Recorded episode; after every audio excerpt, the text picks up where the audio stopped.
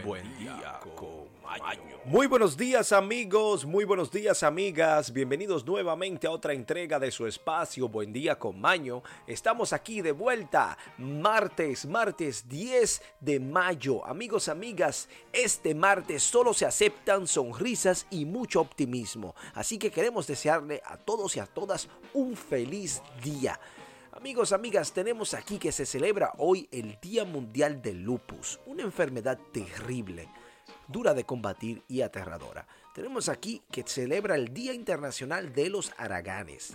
Pero también tenemos amigas, amigas y amigos, amigos, que tenemos noticias, efemérides y la frase del día icónica que nos representa a todos como espacio. Tenemos aquí sin mucha antesala las efemérides.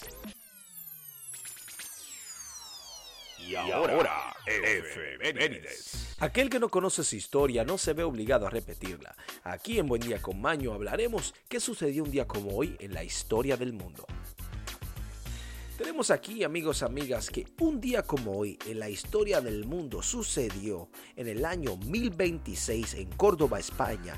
Entran los generales Amiris, Mujahid y Jairán tenemos también que en el 1499 se publican las primeras cartas geográficas de Américo Vespucio. Y en el 1503 Cristóbal Colón llegó a las Islas Caimán. Pero también en el 1508, un día como hoy en Roma, Miguel Ángel inicia la pintura de los frescos de la Capilla Sixtina. Y tenemos que un día como hoy también, en el año 1534, el explorador Jacques Cartier llega a la isla de Terranova y otra en España es que en el 1713 se promulga la ley sálica que prohíbe el acceso de las mujeres al trono. Uh, tremendo. Y en el año 1720 en Salamanca, España también, se inicia la construcción de la Plaza Mayor. Pero tenemos aquí una de Francia, es que en el 1774 sube al trono Luis XVI y en el 1789 en Brasil es detenido el patriota tiradentes José de Silva Xavier. Y en el 1796 en Francia sucede la conspiración de los iguales. Y en el 1808 en Bayona, Fernando VII de España renuncia a sus derechos de corona española. Y tenemos que para el 1832, Tomás Escalante deja el cargo como gobernador de Sonora. Amigos, amigas, esto es todo por las efemérides. Pasemos ahora a hablar de noticias. Y ahora, noticias desde todo el mundo y para el mundo. Amigos, amigas, tenemos aquí lo que está sucediendo en el mundo actual. Sea usted el juez o la jueza si esto es cierto o no. Mientras tanto, nosotros seguiremos hablando lo que tenemos, compartiendo lo que sabemos o lo que creemos saber y lo que creemos entender. Amigos, amigas, tenemos aquí que Bitcoin se desploma, así como lo escucha usted. En noviembre del 2021, Bitcoin no parecía tener techo, alcanzaba los 68 mil dólares y marcaba un máximo histórico que se contagiaba al resto del mercado. Vuelvo y repito, sabemos todos que él costaba en el año 2021, en noviembre, hace unos pocos meses, 68 mil dólares por una moneda electrónica Bitcoin. Bueno, aquel hito que se quedó en eso, yo lo que cierto es que desde entonces el precio no ha hecho más que caer. Se ha ido de boca, en pocas palabras. Entonces aquellos que invirtieron mucho dinero en él, ahora lo están viendo caer. Bueno, el Bitcoin no es más y nada menos que jugar las bolsas de valores, pero en versión un poco más moderna y actualizada. Así que aquellos que juegan en él, no se teman que todo lo que sube vuelve a bajar y todo lo que baja vuelve a subir. Normal. Mientras tanto, tenemos que Motorola está desarrollando un móvil enrollable.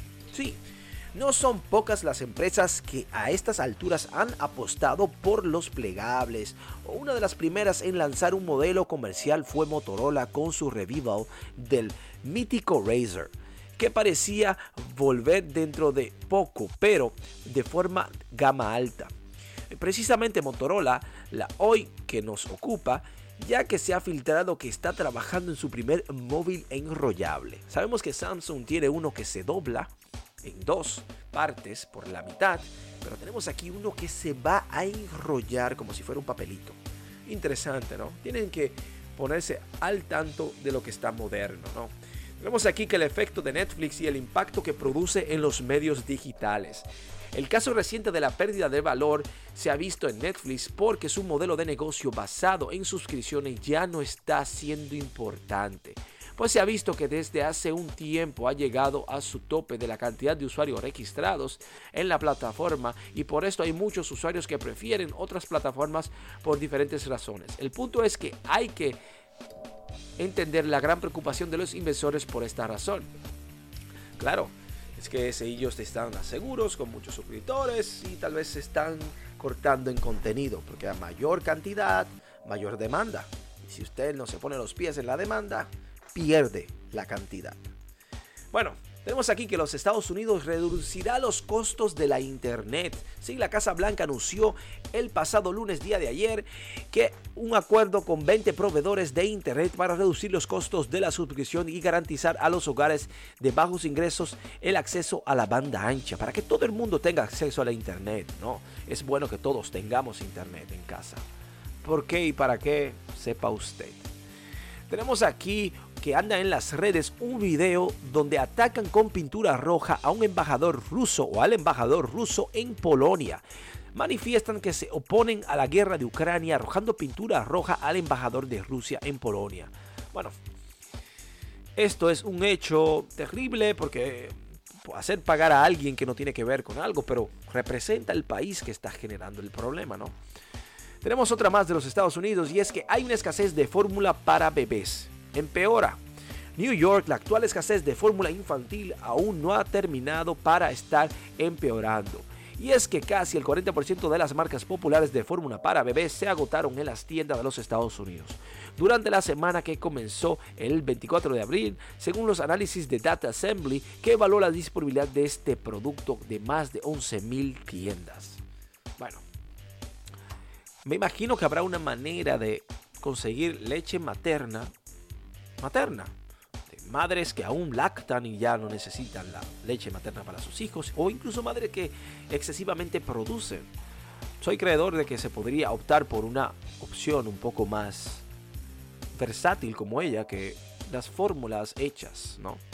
Bueno, mientras tanto, el Papa dice que la iglesia no rechaza a los homosexuales. Sí, la ciudad del Vaticano la iglesia no rechaza a los homosexuales, sino que lo hace personas de la iglesia.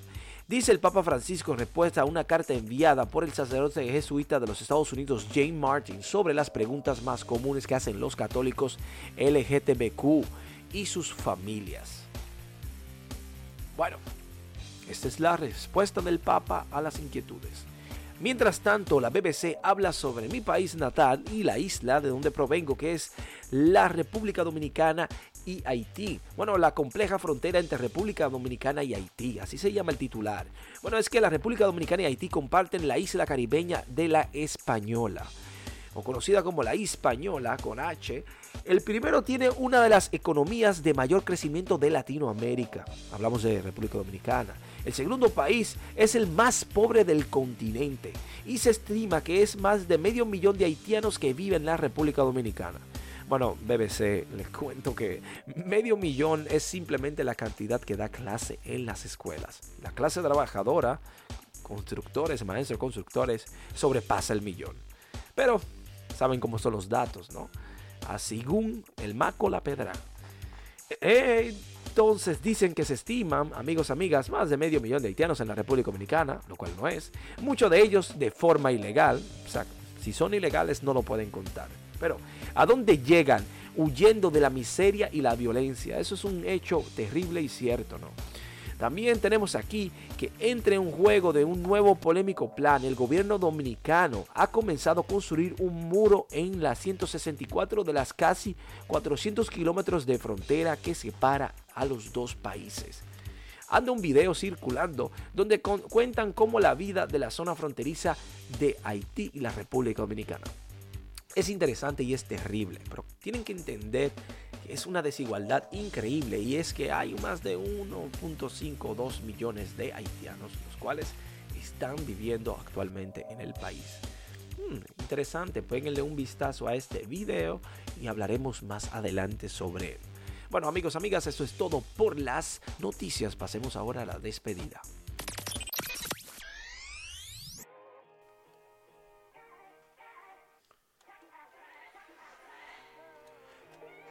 Amigos, amigas, hemos llegado al final de nuestro espacio en conjunto, sumamente agradecidos y bendecidos por su sintonía, por la gracia de Dios y sobre todo sobre la vida. Tenemos aquí la frase del día icónica como es costumbre y es la que dice lo siguiente. Nunca otra cosa damos con tanta libertad como nuestros consejos. Francois de la Rochefort. Amigos, amigas, queremos desearle un feliz martes lleno de energía positiva y sobre todo mucha paz. Y si está lloviendo por su lado, disfrute las aguas de mayo. Y si no, pues entonces disfrute del sol, porque ya por lo menos estamos en las épocas calientes, donde el verano se acerca y todo en con él viene de la mano. Que tengan un feliz resto del día y nos vemos mañana aquí en Buen Día con Mayo.